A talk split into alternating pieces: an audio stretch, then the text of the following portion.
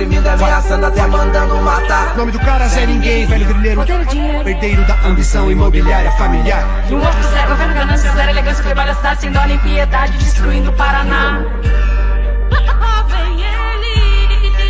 Governo quer construir uma estrada com dinheiro público para atender um porto privado.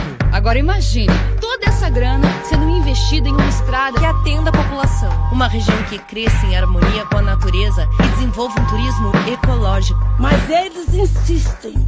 Eles não querem abandonar o velho mundo do poder. E o caiçara vai sofrendo,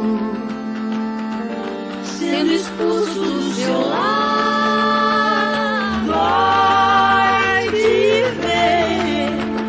Pescador deixar o mar. Dói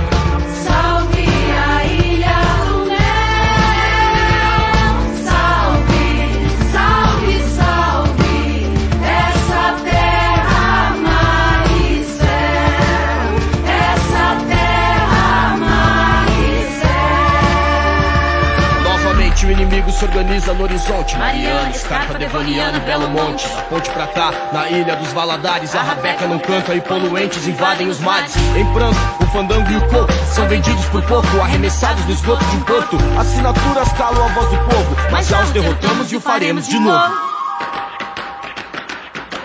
Até quando vamos permitir o progresso a qualquer custo? que atropela as leis e destrói vidas. Precisamos nos unir. Isso está acontecendo aqui, aí, em todo lugar. E não se esqueçam, é ano de eleição. Pare. Preste atenção.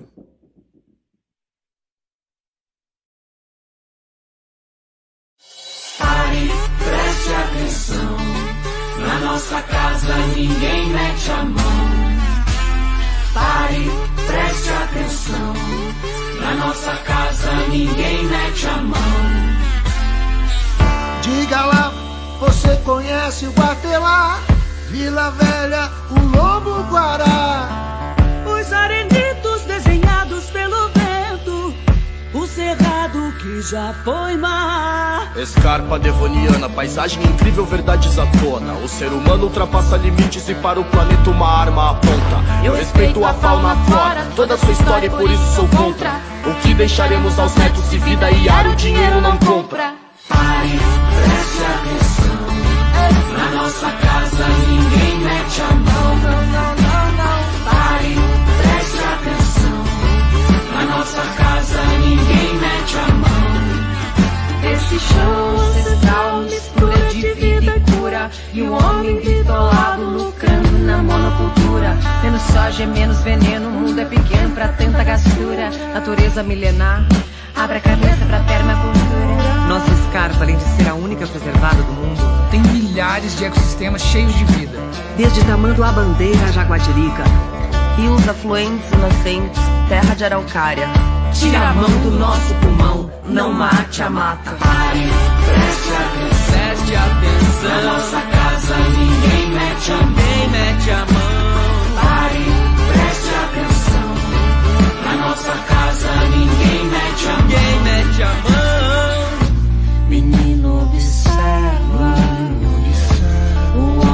A serra na mão. Com a serra na Destrói a floresta. Deixando sem vida esse chão que nos resta. O que nos resta e dizer. é enfrentar e dizer não. Deixa o menino brincar, deixa água pura pra ele plantar. Menino merece um mundo melhor, pois a vida vai continuar. Sapatos brilhantes, terno elegante, aperto de mão como nó de gravata São armas da cara da mata, quem vira que indústria de pasto guitarra Vocês que destroem a floresta nativa, vocês que impedem ela de ter vida Serão combatidos por nós que estamos aqui, por nós que estamos aqui Defenderemos os bichos, preservaremos as águas Respeitaremos os seres, protegeremos a vida da mata Na Amazônia as marcas ainda ecoam por Mariana E no Paraná não passarão Salve a escarpa devoniana Pare,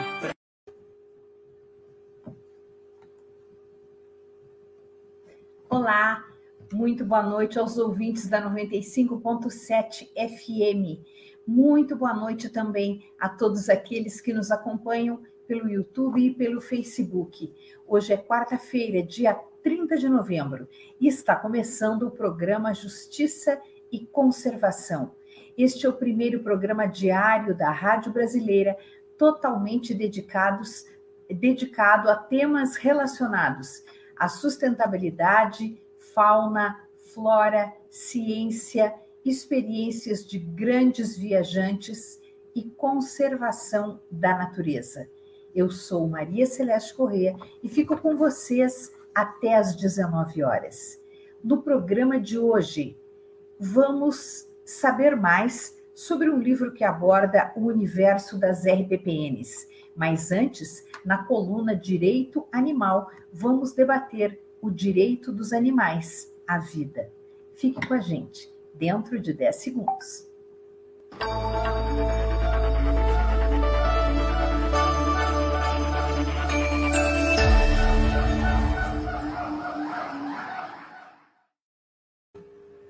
Na nossa coluna de Direito Animal, conversamos hoje com o nosso colunista, professor Vicente Ataíde, e vamos falar sobre o direito dos animais à vida, um tema bastante amplo, bastante complexo, que vai ser defendido e esclarecido, como sempre, sempre brilhantemente, pelo nosso colunista. Boa noite, professor Vicente. Boa noite, minha caríssima Maria Celeste.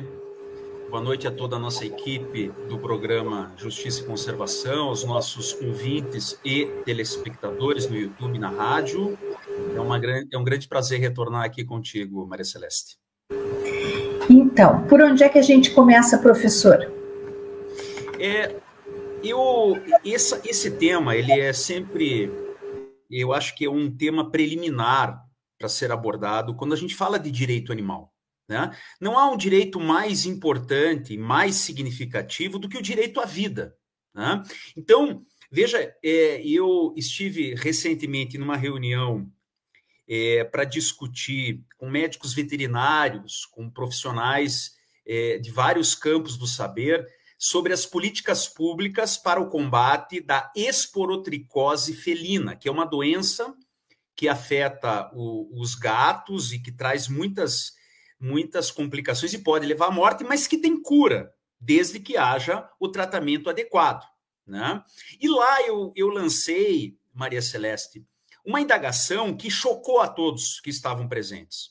Eu perguntei assim: olha, seria possível é, uma empresa multinacional se instalar aqui no nosso estado do Paraná para é, é, criar cães né, e gatos, eventualmente, para serem abatidos e a sua carne, a carne do, de cães e gatos, serem exportadas para os países asiáticos, que alguns países, de fato, pelo menos em relação aos cães, né, têm o hábito de consumir a carne de cães.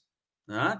Então eu, eu lancei essa indagação se seria possível admitir no Brasil uma indústria de exportação de carne canina. Né? E isso chocou aos presentes, mas ninguém soube dizer exatamente por que, que não seria possível, por que, que não seria admissível do ponto de vista legal né, uma fábrica se instalar no Brasil para é criar, veja, pensando assim até sanitariamente, observados os patamares sanitários, uma criação de cães de uma determinada raça é para serem abatidos e a sua carne exportada, como acontece com o gado, né? sem nenhum tipo de, de, de. A diferença basicamente são apenas as espécies que são diferentes. Né? Por que, que é, é, não se pode permitir uma atividade econômica como esta, Maria Celeste? Né? Exatamente. Me parece que no Brasil, culturalmente, isso não seria aceito. Então, a gente entra por, pelos aspectos culturais e éticos. Né? Me parece que nós entramos por aí. Acertei? Mas será que, né? Eu acho que alguém da, que estava presente nessa reunião deu esta mesma justificativa. Mas aí eu ponderei. Mas é o fato de haver algum tipo de é, é, posição cultural, é, isto tem alguma repercussão no campo jurídico para dizer assim, por que as pessoas culturalmente no Brasil não comem carne? É proibido criar cães para abate no Brasil. Né? Veja, explicitamente não há uma, uma regra dizendo assim: é proibido criar cães para abate no Brasil para fim de comercialização. Não há. É, aí eu destaquei, e por isso é o tema que eu, que eu resolvi trazer para a nossa coluna semanal, é porque simplesmente o, com, o ordenamento jurídico brasileiro, o conjunto de leis federais, estaduais e municipais, é em consonância com precedentes dos tribunais superiores, especialmente do Superior Tribunal de Justiça, é, olhados essas fontes normativas de uma maneira orgânica e sistemática, como deve o jurista fazer, nós podemos afirmar claramente que no Brasil, cães e gatos, especialmente essas duas espécies, inequivocamente têm o direito à vida.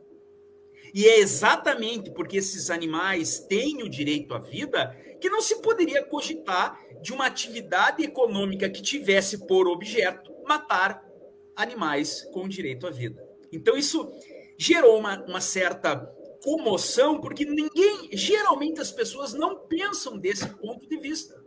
Do ponto de vista de que determinadas atividades, até mesmo econômicas, no Brasil, são proibidas ou devem ser proibidas porque há um correlato direito fundamental pertencente a um animal ou uma categoria de animais, a uma espécie animal. Eu destaco aqui, né, Maria Celeste, para começo de conversa, os cães e gatos, porque inequivocamente eles possuem no Brasil um é, estatuto jurídico invejável, singular. E eu, eu, eu lembro aqui a todos os nossos ouvintes e espectadores a recente lei sanção de 2021, que protagonizou cães e gatos na lei dos crimes ambientais, né? tornando os maus tratos contra cães e gatos um crime sério no Brasil. Né? É uma pena, a nova pena de reclusão de dois a cinco anos para quem comete maus tratos especificamente contra cães e gatos, é uma pena que alça é, esse crime cometido contra cães e gatos a um patamar de crime de máxima ofensividade. É um crime sério, que gera repercussões sérias. Mas, ao lado desta lei, é, é, da lei sanção, também recentemente, os nossos ouvintes precisam saber, duas leis federais, uma de 2017, outra de 2021, também garantiram a vida de cães e gatos, o direito fundamental à vida. A lei de 2017, lei federal, estabelecendo a proibição do extermínio de cães e gatos como forma de controle de natalidade, né? É, é, o controle de natalidade de cães e gatos nas cidades tem que ser feito por esterilização cirúrgica. E a lei é, de 2021, que proíbe a eutanásia indiscriminada nos centros de controle de zoonoses. Não é como esses animais têm direito à vida, né? Não é qualquer doença que pode justificar é, matar esses animais, alegando-se que é em benefício desses. Somente quando a doença é incurável, não tem tratamento, né? E o animal está sofrendo efetivamente com é, as consequências da doença. Ou seja, o conceito ético de eutanásia que passou em 2020 também a ser aplicado a cães e gatos. Então, ao lado, Maria Celeste, desse inequívoco conteúdo cultural né, da sociedade brasileira que considera cães e gatos como membros da família, né, da família multiespécie, você adere todas essas leis e outras fontes normativas.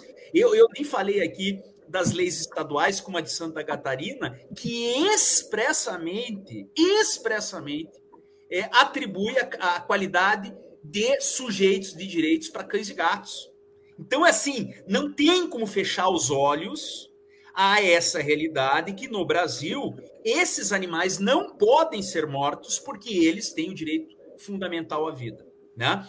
E eu, e eu, eu acrescento, isso é importante no nosso, na, na, pela, pelas características da nossa coluna, desse programa, eu já tive a oportunidade de falar em outras, em outras ocasiões, que todos os cetáceos também têm a mesma, o mesmo estatuto jurídico, talvez não tão não tão especificado como é o caso de cães e gatos, mas é porque não precisa, né? Os cetáceos estão lá no mar, e eles têm o direito fundamental à vida e à liberdade garantidos por lei federal de 1987. No Brasil, pescar ou molestar intencionalmente qualquer forma de cetáceo, baleia, golfinho, é crime federal, é crime sério, é tão sério como crime de maus tratos contra cães e gatos.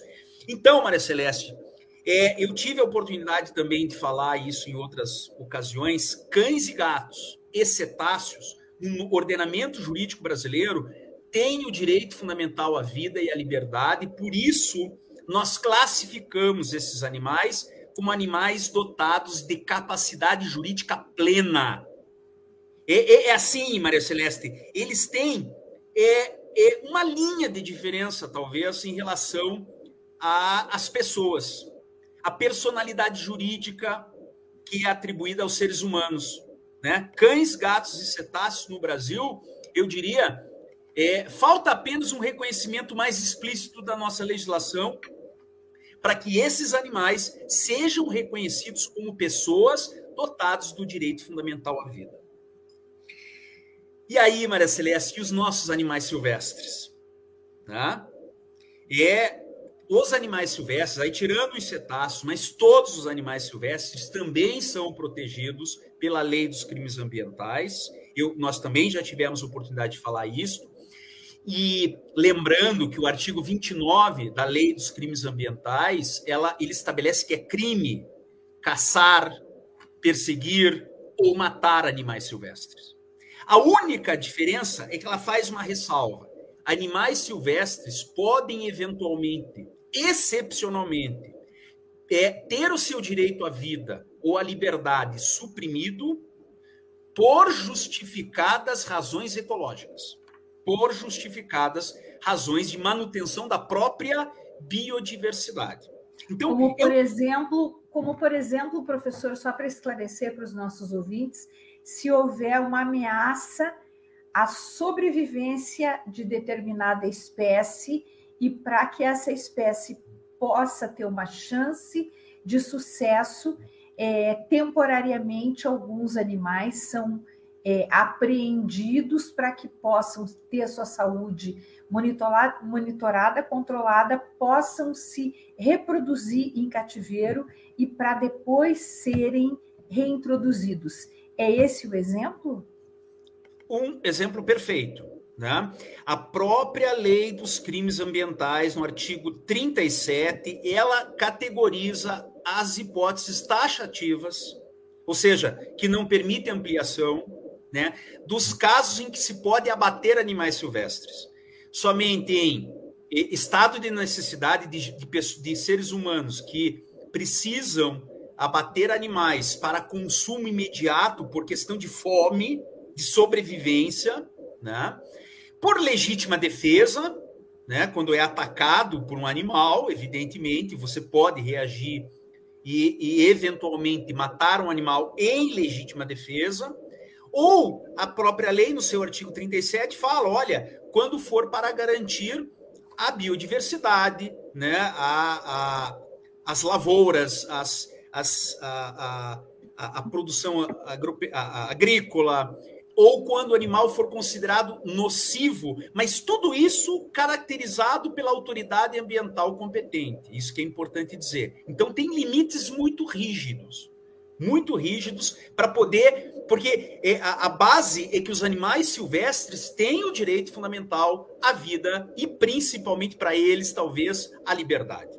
Mas o que eu queria focar, Maria Celeste, nesse nosso, nessa nossa é, coluna, é o direito à vida dos animais submetidos à produção, na pecuária, na pesca e mesmo na experimentação científica. Porque esse é um tema complicado que eu trato né, no, na, na, nas, no material que eu já escrevi, são os animais que, em que a Constituição não lhes garante, não há lei infraconstitucional garantindo diretamente o direito à vida desses animais. Né? Porque é, soaria até meio estranho, meio contraditório você dizer que um animal submetido à pecuária tem o direito fundamental à vida, porque afinal de contas, é, como, como, como é, é, é, da lógica da produção econômica nessa área, a pecuária significa matar animais. Né? Então, é difícil você atribuir, do ponto de vista jurídico, não, não estamos falando do ponto de vista ético, obviamente, obviamente, mas é difícil atribuir a priori, dizer, sim, o ordenamento jurídico também garante o direito à vida às vacas, aos bois, às galinhas, aos porcos, etc. E eu escrevi assim, sabe, Maria Celeste, com essas, com essas letras, muito, muito constrangido. Né? A gente se sente pesaroso em dizer que o nosso ordenamento jurídico não evoluiu para esses animais é, é, é, explorados pela pecuária, pela pesca, pela experimentação científica, não evoluiu da mesma forma como evoluiu para cães e gatos, para cetáceos e animais silvestres. Mas aí veio uma luz no fim do túnel. Eu gostaria que os nossos ouvintes e nossos espectadores anotassem essa sigla e esse número que eu vou ditar agora. É a ADPF 640. ADPF, ADPF, que é a sigla de Ação de Descumprimento de Preceito Fundamental, ação de descumprimento de preceito fundamental 640, que tramitou no Supremo Tribunal Federal, foi julgada, salvo engano, 2021, sob relatoria do ministro Gilmar Mendes. E o que, que foi decidido nesse precedente? Esse precedente tinha por objeto a discussão sobre se é, galos resgatados de rinhas, rinhas de galo, a polícia vai lá, estoura uma rinha de galo, resgata os animais. E a pergunta que se coloca é: o que fazer com esses animais que foram resgatados? Veja, galo não é animal silvestre, é animal que é, que é classificado cotidianamente como animal de produção, submetido à pecuária. Né? Pois bem, esses animais que foram resgatados de uma situação de maus tratos, porque estavam sendo submetidos a rinhas de galo. Poderiam ser abatidos como forma, porque não tenho aonde colocar esses galos. Então eu posso abatê-los? O Supremo deu interpretação conforme a Constituição ao artigo 25, parágrafo 1 artigo 25, parágrafo 1 da Lei dos Crimes Ambientais, da Lei 9605 de 98 para dizer que não. Olha só. Animais, quaisquer animais, inclusive animais é, explorados na pecuária, que foram, forem resgatados em situação de maus tratos, não podem ser abatidos. E aí, esse resultado, veja, foi muito importante, porque não envolvia animais silvestres. Envolvia exatamente animais que geralmente são submetidos à exploração pecuária. Se eles estiverem sendo submetidos a uma situação de sofrimento, de maus tratos, e forem resgatados pela polícia, pelo Ministério Público ou por uma ONG, né, ou seja lá quem for, esses animais não podem ser abatidos. E aí, em conversa com uma brilhante promotora de justiça do, do Ministério Público de Minas Gerais, não sei, Maria Celeste, se a gente já trouxe ela no nosso canal, se não, ela vai ter que vir. É a, é a professora e, e doutora, é, é, é, é jurista do direito animal, Monique Mosca Gonçalves.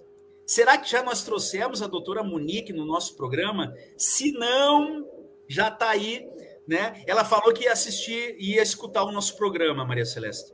Temos que fazer o convite à doutora Monique, ela tem um livro extraordinário chamado Dano Animal, né? É a, o dano que um animal, os danos específicos que o animal sofre é, ou pode sofrer em função de violência, maus tratos, é, a, atividades humanas. E ela desenvolveu, ainda que, que é, é, é, sucintamente no livro, mas ela provocou a, a, a ideia. E a DPF 640 consolidou uma nova teoria. E ela, ela está encabeçando esta ideia de que qualquer animal, inclusive os animais submetidos, especialmente os animais submetidos à produção, que a priori não têm o direito à vida, se eles forem submetidos a maus tratos, a sofrimento, né? aonde eles estão, na, na fazenda, na granja, ou aonde eles estiverem, e forem resgatados, eles adquirem o direito à vida. Eles adquirem o direito à vida no momento em que são resgatados e não podem mais ser abatidos. Essa é uma consequência da interpretação dessa DPF 650, porque os nossos ouvintes têm que saber que o ministro Gilmar Mendes ou os outros ministros supremos nessa DPF não disseram isso que eu estou dizendo, isso que a doutora Monique Gonçalves diz. Mas a, a, a, a, decisão do Supremo é um precedente, é como se fosse uma lei, ele é vinculante. E a gente tem que interpretar o precedente como se interpreta uma lei dando a maior, a máxima efetividade, né? É, em termos protetivos de direitos fundamentais. Então, se o ministro Gilmar, se o Supremo, na DPF 640, falou que qualquer animal, inclusive os de produção, quando resgatados em situação de maus tratos, não podem mais ser abatidos, significa que, mesmo que a posteriori, eles adquirem o direito fundamental à vida. Pois olha, Maria, Maria Celeste, é, isto já está sendo colocado em prática. O caso lá dos, da, das búfalas de brotas, das búfalas de brotas, animais que foram deixados à míngua para morrerem. É, o próprio fazendeiro deixou os animais para morrerem. Se não fosse a ONG resgatar esses animais e mantê-los, tratá-los, né, esses animais teriam morrido com intenso sofrimento. Foram resgatados de, em situação de maus tratos e está se é, concebendo na ação é, que discute as búfalas de brotas que elas adquiriram o direito à vida e que, portanto, não podem nunca mais ser abatidas. Deixaram de ser animais da pecuária, porque agora adquiriram o direito fundamental à vida. Olha, Maria Celeste, como os precedentes do Supremo devem ser considerados, encarados por nós como verdadeiras leis, porque eles abrem outros caminhos. E aí, eu sei que eu, eu, não, eu, eu preciso falar isso, Maria Celeste, não quero avançar no tema do outro painel, mas eu acabei de receber da nossa queridíssima é, outra promotora de justiça, as promotoras de justiça no Brasil, a doutora Maria José, do MP do Pará, e a doutora Simone Schultz, de Santa Catarina, promotora de justiça em Joinville, um destaque, um grande, um outro grande destaque, outra pessoa para trazer na nossa coluna, Maria Celeste, doutora é, Simone Schultz de Joinville, que está fazendo também um trabalho extraordinário em prol dos direitos animais. Ela me mandou, eu estou lendo aqui no meu celular, um recentíssimo acórdão do Tribunal de Justiça de Santa Catarina, impedindo o abate de três porcos que foram resgatados em situação de maus tratos. Imagine Santa Catarina, né, que é conhecido como um estado que explora radicalmente né, os porcos, tem uma atividade de pecuária suína muito intensa, e agora uma ação civil pública proposta pelo Ministério Público de Santa Catarina contra a Companhia Integrada de Desenvolvimento Agrícola de Santa Catarina. O MP venceu o agronegócio aqui, Maria Celeste. Preservou o direito à vida, esse direito à vida que esses animais adquiriram porque foram resgatados em situação de maus tratos. Eu, eu, me permita ler aqui muito rapidamente a decisão final. O desembargador Pedro Manuel Abreu, do Tribunal de Justiça de Santa Catarina. Ele decidiu por unanimidade de votos, viu? Unanimidade de votos dos desembargadores da primeira Câmara de Direito Público do Tribunal de Justiça de Santa Catarina. Disse assim: é, é, substituiu a ordem liminar de transporte de animais encontrados em situação de maus tratos pela medida, escutem essa, de proibição de executar o abate de animais encontrados nessa situação, sem que exista risco comprovado, não se admitindo o risco meramente presumido à saúde única, o que deve ser atestado pelos médicos veterinários da companhia ré, sob pena de multa diária. Então não adianta mais a, a, os, os, órgãos públicos de, de saúde animal chegarem e dizer assim: ó, oh, existe um risco aqui, se a gente não abater esses animais, existe risco para a saúde animal, para a saúde pública, para a saúde única do nosso rebanho. É preciso comprovar esse risco. O risco tem que ser concreto. E nesse, nesse acórdão, o desembargador de Santa Catarina, ele evoca e tece excelentes considerações baseando-se na DPF 640 do Supremo Tribunal Federal. Quem diria, Maria Celeste, que um dia eu vou ter que fazer, na, na segunda edição do meu livro, eu vou ter que reescrever essa parte, para dizer que animais de produção, ainda que não tenham o direito à vida garantido a priori, mas sempre que eles forem resgatados em situação de sofrimento e maus tratos, eles adquirem o direito à vida e não podem ser abatidos. Isso é extraordinário, é o avanço que a gente colhe da jurisprudência dos tribunais brasileiros. Oxalá teremos já em breve novas leis e novas medidas como essa para proteger esses que são, sem sombra de dúvidas, os mais vulneráveis dentre todos os animais que já são vulneráveis por natureza. Obrigado, Maria Celeste. Desculpe, desculpe a minha empolgação, mas hoje esse tema, esse tema realmente é muito empolgante. Professor, a gente tem vários comentários aqui, mas eu quero começar pela pessoa que você destacou no programa, que é a Monique Mosca. Ela diz: Obrigado pela lembrança, querido professor, doutor Vicente, estou com vocês. E temos Isso, aqui. Monique, ela, é, ela é extraordinária porque, primeiro, porque ela é promotora de justiça, é do Ministério Público, escreve sobre direito animal uma, com uma perspectiva dogmática, uma perspectiva tipicamente jurídica, e foi ela, foi ela que me trouxe a lembrança, a ideia, essa teoria do direito à vida dos animais submetidos à produção, ainda que a posteriori, quando resgatados em situação de maus tratos. Devemos muito à doutora Monique Mosca. O Francisco José Garcia Figueiredo fez vários comentários, disse que o tema é muito importante, que os seus comentários são valiosíssimos, e ele diz que essa ADPF número 640 discute o alcance do artigo 25 da Lei Federal número 9605/98. Exatamente. Quem é o professor Francisco, né? É o grande, ele já esteve aqui conosco, né? É o grande é o grande redator do Código de Direito e Bem-Estar Animal do Estado do Paraíba, a primeira lei é, estadual a catalogar expressamente os direitos fundamentais para todos os animais não humanos. Né? Quem não ouviu falar ainda do Código da Paraíba, corra atrás, porque sem sombra de dúvidas, a nossa maior lei no Brasil a respeito de direitos fundamentais animais.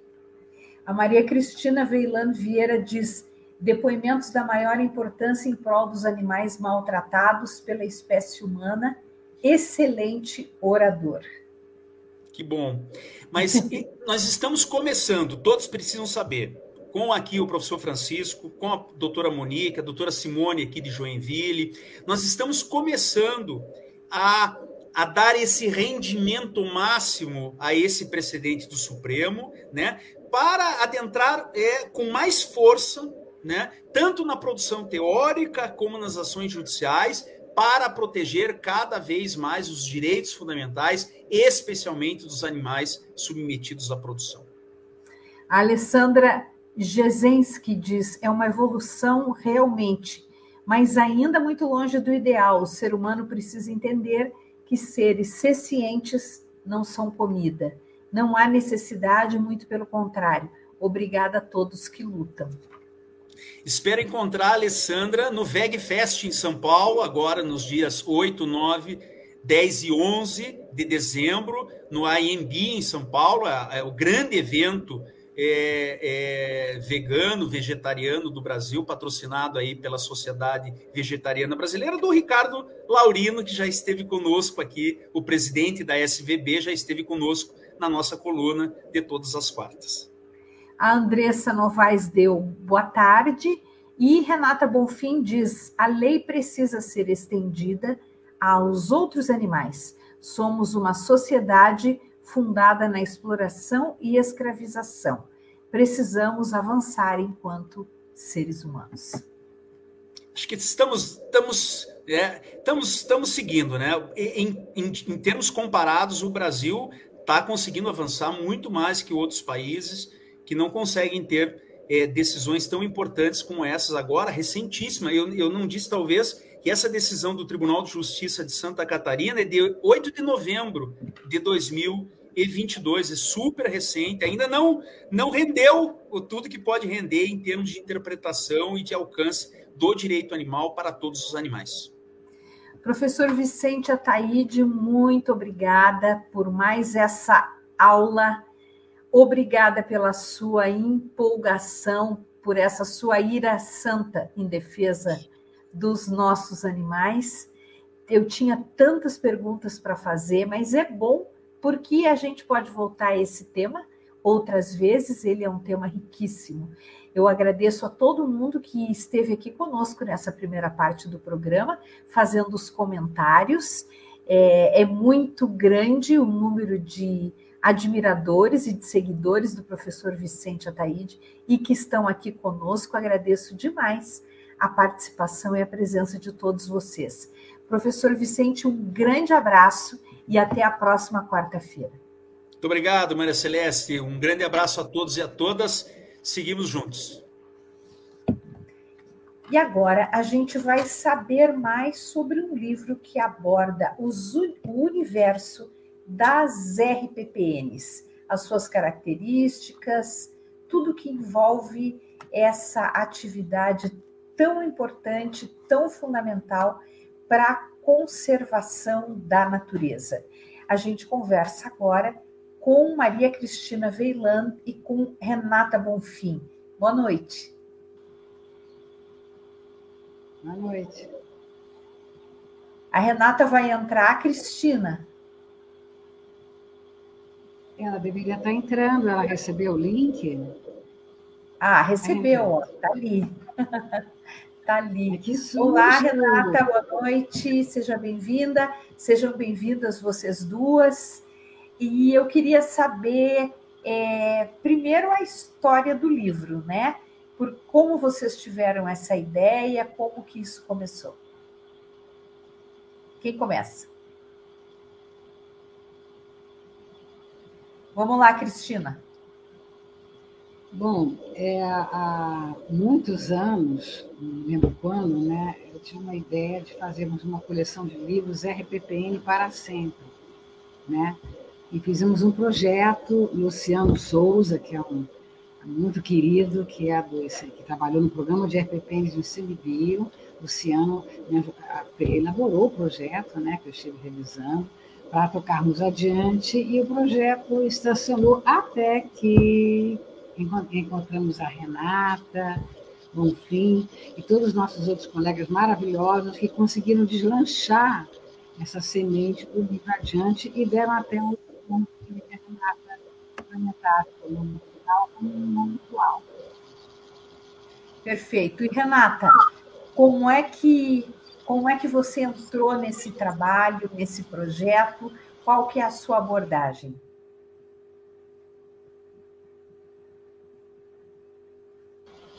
Boa noite a todos e a todas. Bem, esse a ideia do livro RPPNs para sempre, encantos e desafios nasceu de uma provocação. Dentro do grupo RPPnistas, nós temos um grupo de WhatsApp chamado RPPN Brasil, que une RPPnistas de todas as partes.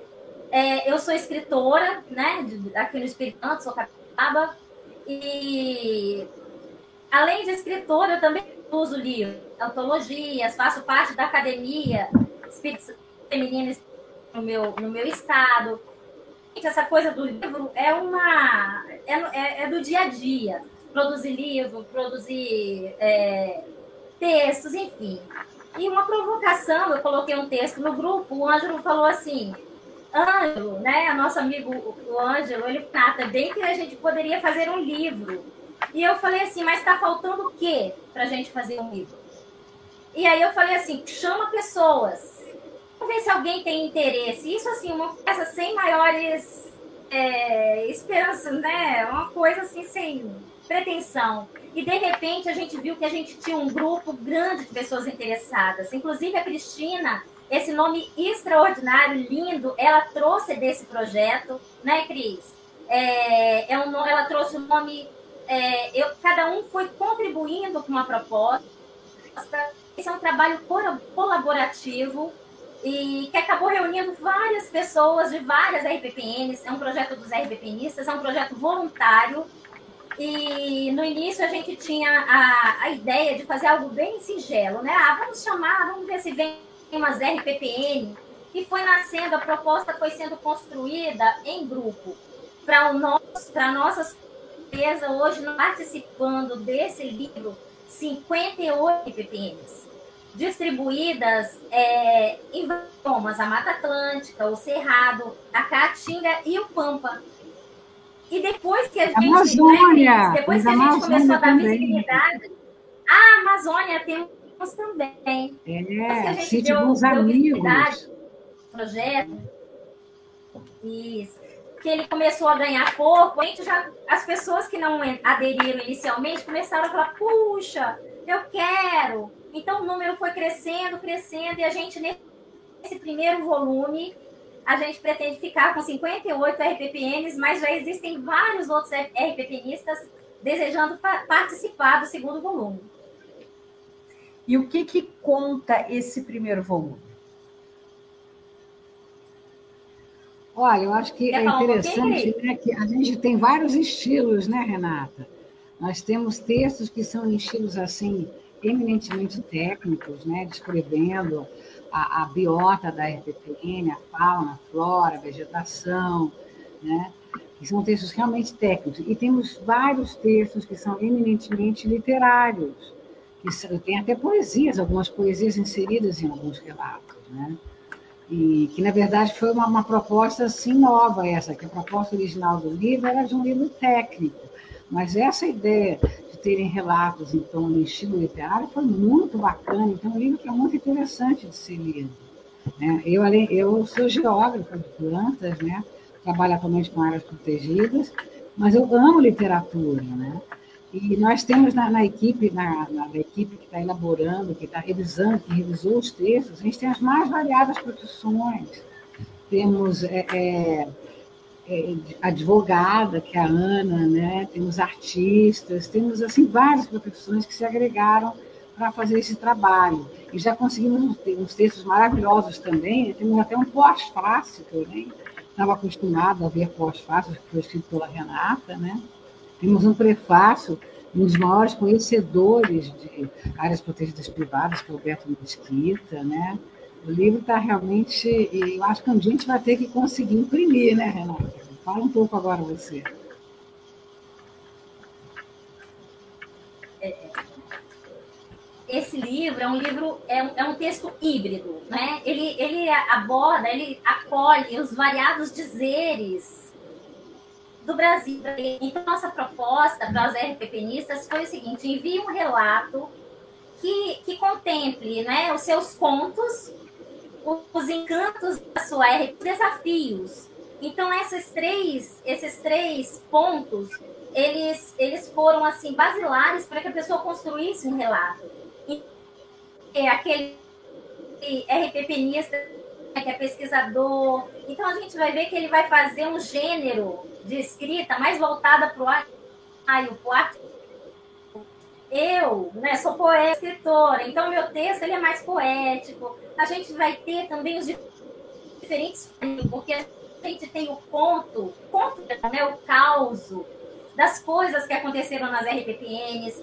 Então, uma coisa interessante foi tendo, na medida em que a gente não esperava, a mesa maravilhosa, a gente vê a riqueza do trabalho e vê como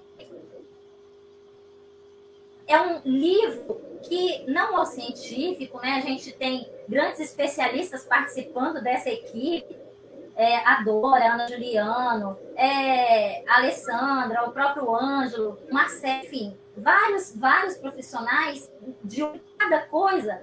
Um livro que ficou poético. Inclusive, eu falei, né, que nós, RPP da Área Celeste, nós somos chamados ou de loucos ou de santos, né? Por destinar as nossas propriedades privadas, as nossas propriedades rurais, para preservação perpétua. E no pós-fácil que eu escrevi, eu desenvolvi a ideia que os RPPnistas são poetas, na realidade, porque junta um pouquinho de loucura, né? junta um pouquinho também de, de, de profecia, porque a gente está enxergando lá na frente a importância da mata em pé. E a experiência que esse livro conta é muito singular. Que a gente encontra um determinado RPPnista é, resolver um determinado problema relativo à gestão. Nós temos histórias de RPPnistas, de, RP, de, de áreas que eram daí, que foram passando, né, que os bisavós, os tataravós, é, é, é, a fala da Renata está falhando, não sei se falha para a Cristina também. Uma nova forma. Ah, ah. Eu não tá. sei se você está. Melhorou uma... agora? Vou falar mais devagar. Não, não, não, não tem a ver com a velocidade da sua fala. Tem a ver com a sua conexão. Tá. É isso. Então, não sei se tem alguma coisa que você possa nos ajudar aí para tá a gente conseguir estabilizar. Bem, a Bárbara Moreto, fim, está dizendo aqui: sou muito fã dessas duas mulheres maravilhosas e de todos os RPPnistas. Viva as RPPNs, viva todas as nossas unidades de conservação. A Dinha Ferreiro está mandando aplausos em em caracteres ali em desenho. Alessandra Gezenski diz também: sou fã das duas, maravilhosas. E Raimundo Primo está dizendo: como fazer para comprar o livro? Bem, agora vocês vão ter que imprimir, né, gente? Ou vender a versão virtual também, né, Renata? Uhum. É. Ele, ele, já está pronto. Ele Bem, esse pronto, ele, ele é interessante dizer que algumas das o livro ele está em fase de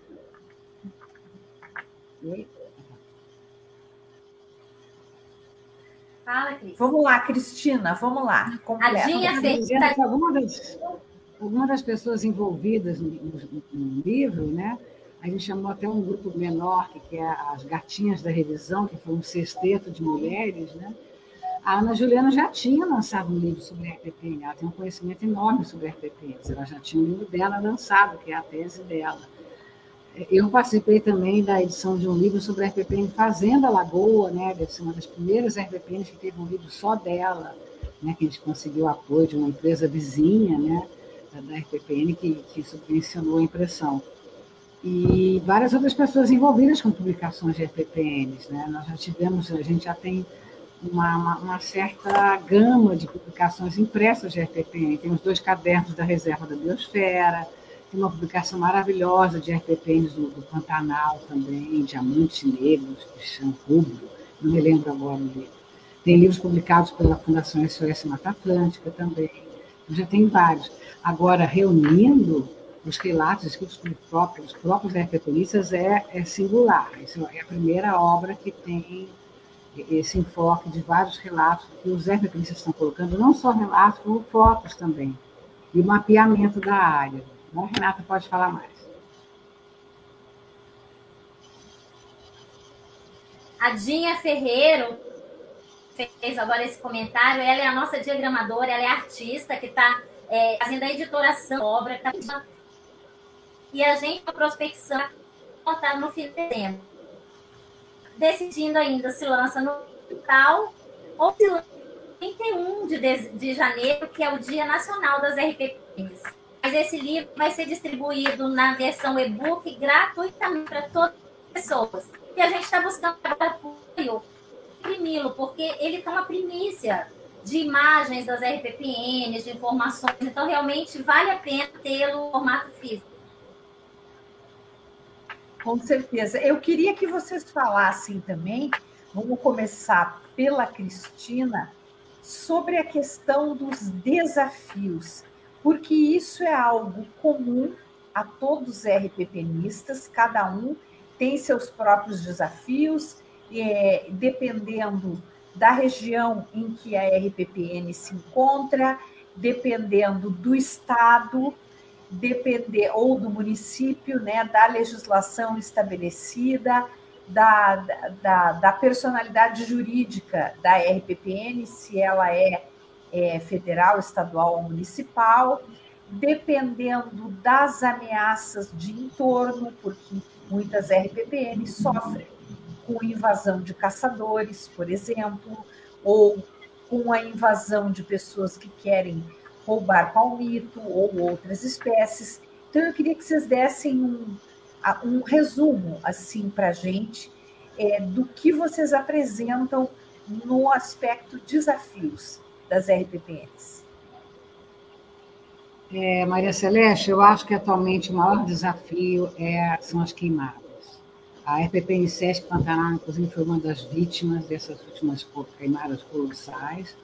Né? Uma RPPN da maior importância, imensa no Pantanal, de propriedade do Sesc. Participou recentemente, né? na segunda-feira, de uma entrevista com vocês. A nossa RPPN Fazenda Lagoa a queimada estava subindo a serra e quase chegou na RPP no passado. Nunca passei tanto pavor na minha vida. Né? Eu ficava lá o tempo inteiro acompanhando as equipes, que se formou uma equipe maravilhosa de pessoas de várias fazendas, polícia, é, é, é polícia militar, helicópteros da, da, da, polícia ambiental, bombeiros. Conseguimos até chamar o EPTV, que é a Globo da região, foi uma coisa assim medonha. Eu nunca vi queimadas desse nível no sul de Minas, nunca tinha visto. E nossa RPPN, ela poderia ter sido atingida se não tivesse sido feito o controle. Então, eu acho que esse talvez seja o maior desafio. Mas também são os caçadores, os palmiteiros, também são. É, houve uma RPPN do Rio também que houve uma, uma, uma invasão de MST, que eles começaram até cortar as árvores, né? E afetar a área de nascentes e por sorte, parece que a coisa foi controlada, foi assim, lamentável, porque a gente não pode chegar a esse nível. Nós temos que fazer a reforma agrária no nosso país para que não hajam cenas como essa de uma RPPM sendo invadida. Né? Então, é muito importante que no país se faça a reforma agrária para que mais pessoas tenham direito às terras. Né? Isso é importante. E eu acho que, que, então, eu diria, em primeiro lugar, incêndios, mas em seguida seria, como você disse, caça e palmiteiros. A gente já teve uma área lá da nossa FPN há muitos anos atrás e eles cortaram todos os palmiteiros, uma coisa assim medonha. Quando chegamos estava tudo cortado. Agora, Renata pode me ajudar e complementar, porque talvez alguma coisa tenha falhado.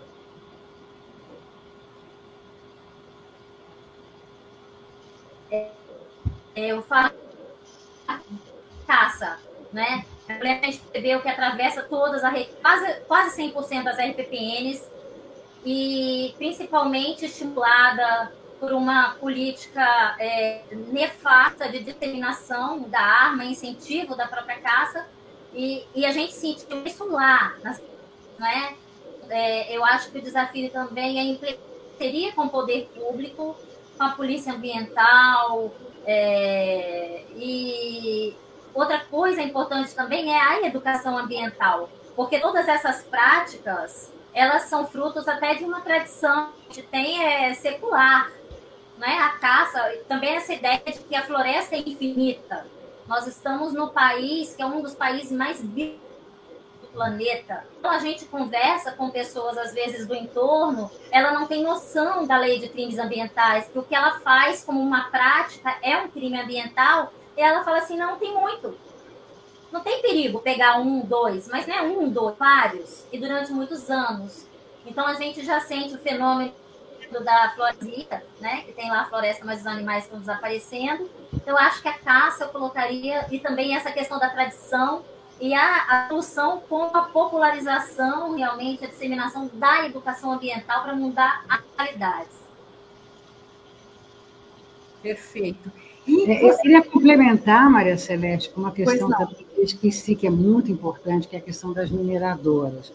Nós temos uma história dramática em Minas de duas pequeníssimas RPPN de 3 hectares, que foram criados pelo diretor do Hospital Mater Dei, em Belo Horizonte, em área de caverna, caverna com espeleotema, com vida, caverna sendo pesquisada por espeleólogos. E essas duas RPPNs foram desfeitas, né, destituídas, porque já tinha uma licença de lavra de mineração, de uma mineradora da região um negócio medonho, medonho. Elas foram desfeitas, nós perdemos duas pequenas RPPNs preciosas para o estado de Minas Gerais, em função de que a, a mineração ela se sobrepõe. O, o, o, proprietário não é dono do seu subsolo. Se alguém fizer uma, uma, uma, se alguém registrar uma licença de extração de minério embaixo da sua propriedade, essa pessoa tem direito o que é uma coisa absurda, eu considero absolutamente absurdo. Nós perdemos essas duas RPPNs por conta do poder das mineradoras. Eu acho que isso é muito lamentável. Eu queria fazer esse relato porque é um dos momentos dramáticos né, que nós vivemos na, na Associação de RPPNs de Minas, quando nós tentamos ajudar essa RPPN e não conseguimos. Eu gostaria que, para finalizar, vocês falassem, dessem uma, é, um panorama sobre é, a perspectiva de impressão, então, ou de liberação é, dos textos via, via internet, liberação até para compra, se for o caso, né, com, com, com um livro eletrônico, mas quando vocês estão pretendendo, é, quando vocês pretendem colocar essa obra é, no mercado?